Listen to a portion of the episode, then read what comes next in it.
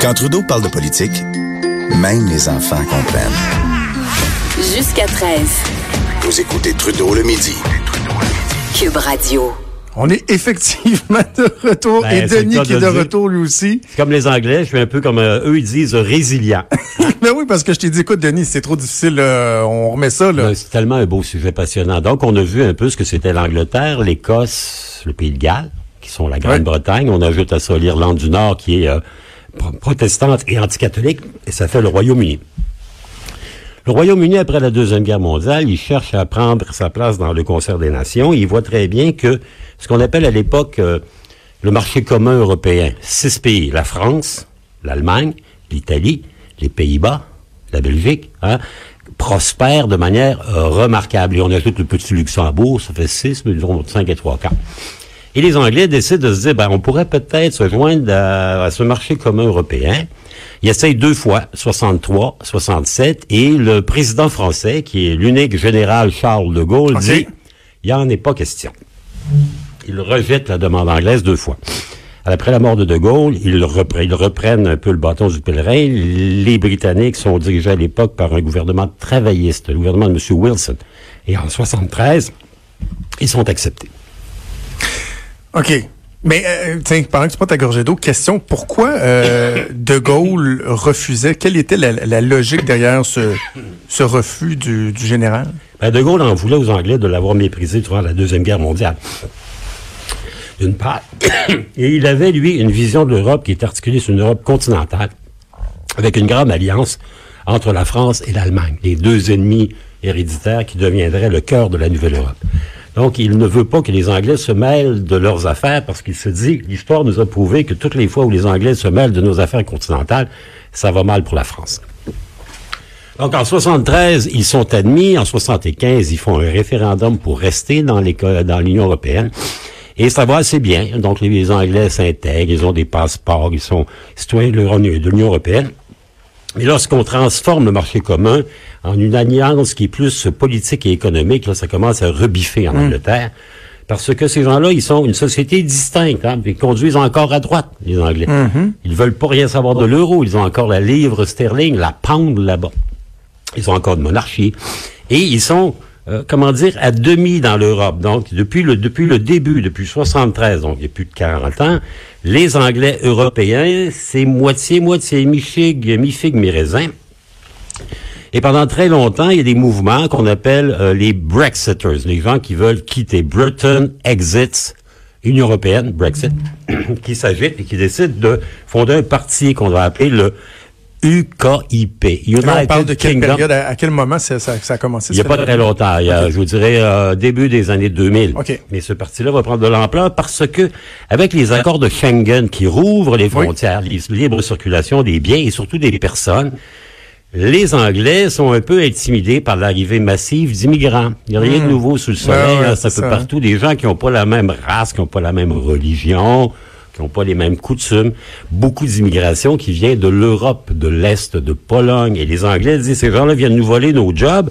Donc, il faut qu'on referme ça. Et tant et aussi longtemps qu'on est régi par Bruxelles, par le siège social de l'Union économique européenne, l'Union européenne, ben, on n'est plus maître chez nous.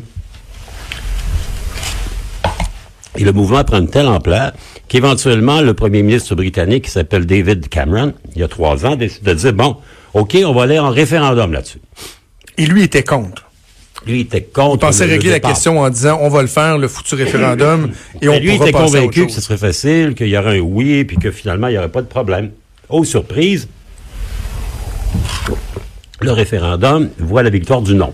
Une mince victoire. hein. Vous savez, euh, 51% 49% On a vu ça ici au Québec, des référendums à 51 Ben oui. 49 Ben, vous comprendrez qu'il n'y a rien de résolu. Cameron, il est frustré, il démissionne, il est remplacé par Theresa May. Depuis trois ans, on essaie de voir comment est-ce qu'on peut quitter l'Union européenne sans perdre les avantages d'y être. Vous savez, l'Union européenne, de grande qualité au niveau notamment de l'ouverture, l'euro, les marchés, etc., les commodités.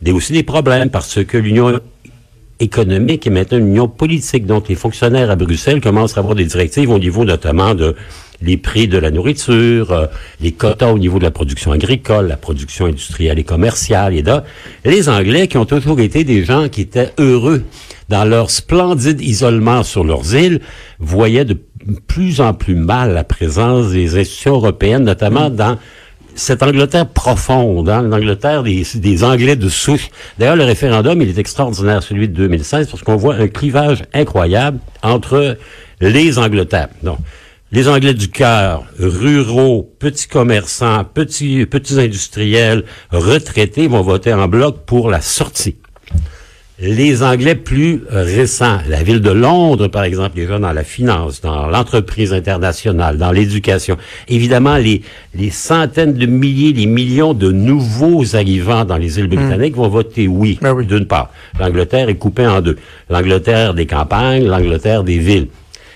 La Grande-Bretagne aussi est coupée en deux, puisque si l'Angleterre va donner une majorité au non, donc on s'en va, le Pays de Galles et l'Écosse, eux, ont voté oui. On veut rester. Donc, il y a là une tension entre les Gallois qui, depuis longtemps, veulent plus d'autonomie et les Écossais qui veulent, eux, carrément l'indépendance. Et finalement, il reste la petite Irlande du Nord qui voudrait bien rester dans l'entente, mais qui ne veut surtout pas être lâché par l'Angleterre. On sait que l'Irlande du Nord est une enclave protestante dans l'île complète de l'Irlande, une enclave qui est extrêmement conservatrice et très intégriste. Donc, eux, ils veulent garder la monarchie, mais les privilèges en même temps. Donc, vous voyez, une, une comment dire, une tarte qui est très compliquée, complexe. Le résultat, il est compliqué, et même les positions des partis sont compliquées. Les conservateurs sont divisés.